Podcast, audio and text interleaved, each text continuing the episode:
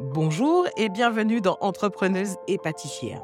Moi, je suis Livy de cakebusinessgirls.com. Je crée des stratégies de développement commercial et des formations à la gestion d'entreprise pour les pâtissières et les cake designers qui sont ambitieuses afin qu'elles puissent atteindre les bons clients, surpasser la concurrence et booster leur rentabilité. Dans ce podcast, nous allons aborder les aspects business de la pâtisserie. Je vais partager avec vous mes astuces, je vais vous donner des conseils, répondre à vos questions, l'essentiel pour que vous soyez des chefs d'entreprise heureuses. Allez, c'est parti, on y va. Hello Aujourd'hui, on se retrouve pour parler pépette.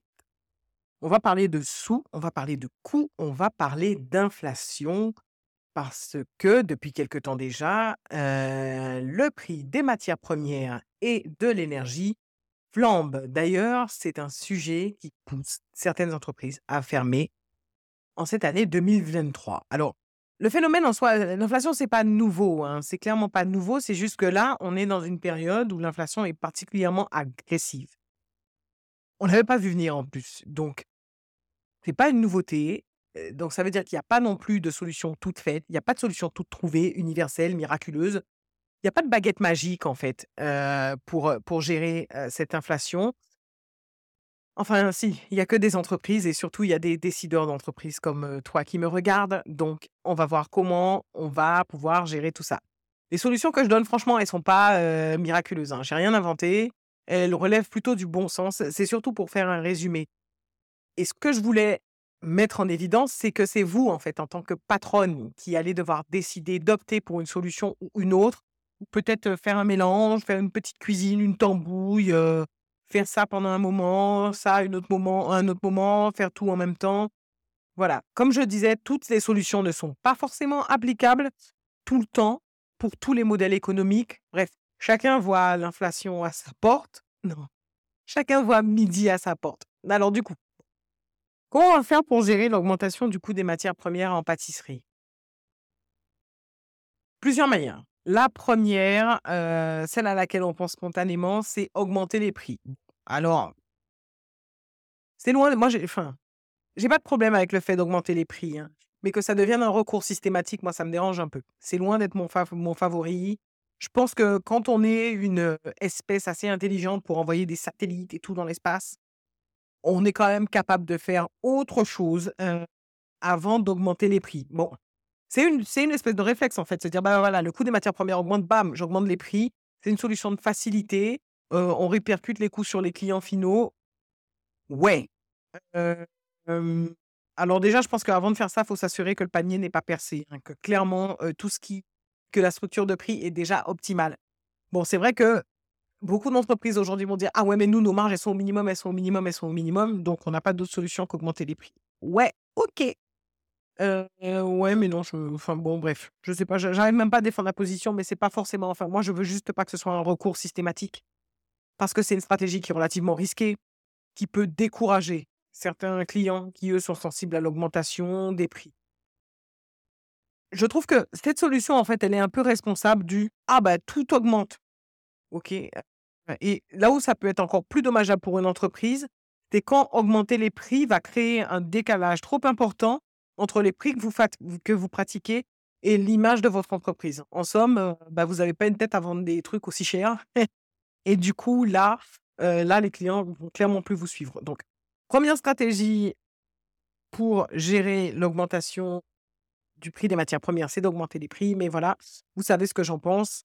C'est un choix, c'est pas mon choix favori et je pense que ça ne devrait pas être un réflexe. Deuxième solution pour gérer l'augmentation des prix des matières premières, bah, c'est naturellement de chercher des, ingrédients moins chers. Déjà, ça, c'est ça, là, pour la peine, c'est vraiment un des premiers leviers avant même de se dire, bah, tiens, je vais aller augmenter mes prix. des matières premières moins chères, donc ça veut dire des fournisseurs alternatifs, des alternatifs, des ingrédients que l'on peut substituer. Alors, ok, ça demande un peu d'expérimentation, ça peut demander de faire des tests de goût, de faire des tests de recettes pour trouver de meilleures options. Ça peut être de changer certains produits, d'arrêter de faire certains produits. Ok, d'accord. Mais quoi qu'il en soit, euh, je pense que le coût des matières premières, c'est quelque chose que vous suivez, que vous devez suivre. C'est un fondamental en termes de gestion. Il n'y a aucune entreprise qui ne suit pas le coût de ses matières premières.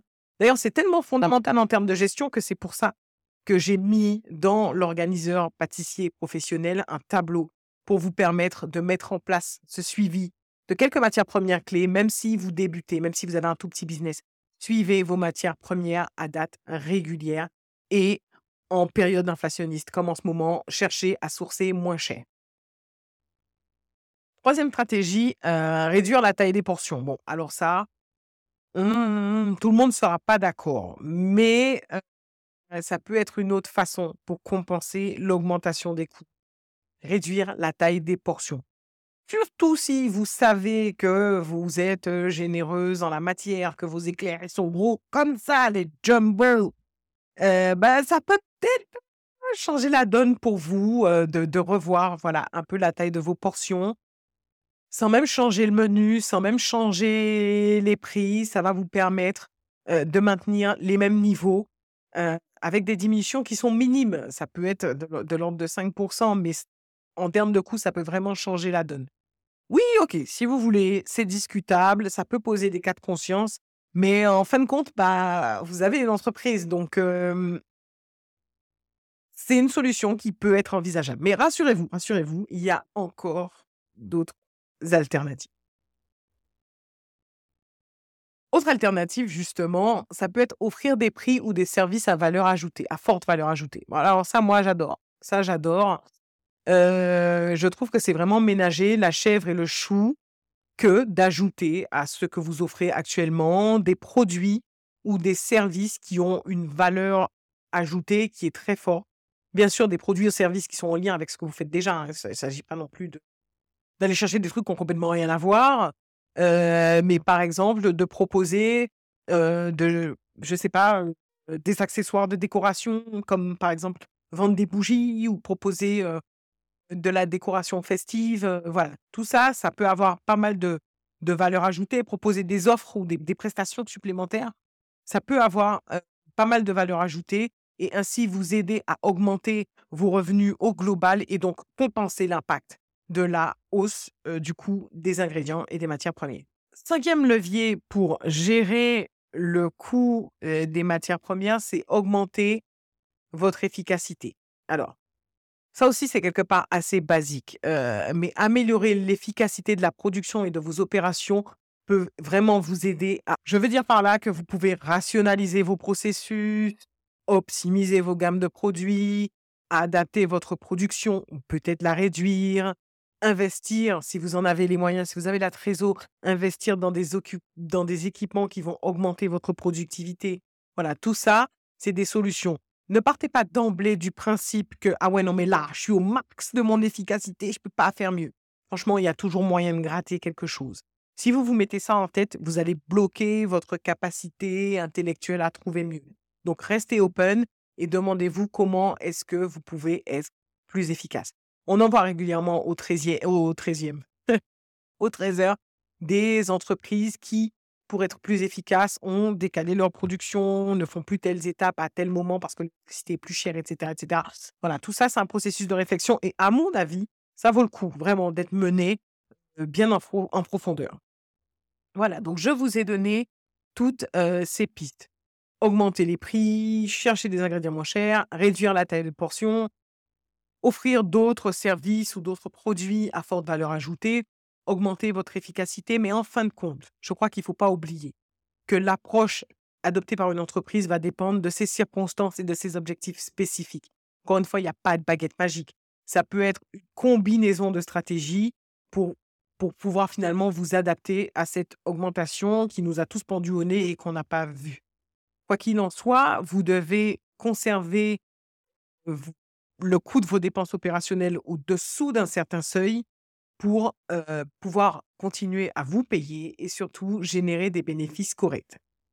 Si vous souhaitez échanger autour de ce sujet, surtout glissez-moi un petit mail ou laissez-moi un petit commentaire, ce sera avec plaisir. En tout cas, j'espère que vous avez trouvé une solution qui vous convient et je vous dis à très bientôt. Merci beaucoup d'avoir écouté cet épisode. S'il vous a plu, je vous remercie de le partager et de me laisser un petit commentaire. Si vous souhaitez en savoir plus, si vous souhaitez travailler avec moi pour qu'on booste votre entreprise ou votre projet, rendez-vous sur mon site internet cakebusinessgirls.com. Là-bas, vous pourrez aussi vous inscrire sur la liste des VIP, les very importantes pâtissières, et ainsi recevoir chaque semaine la PLF, ma petite lettre fabuleuse. Je vous dis à très bientôt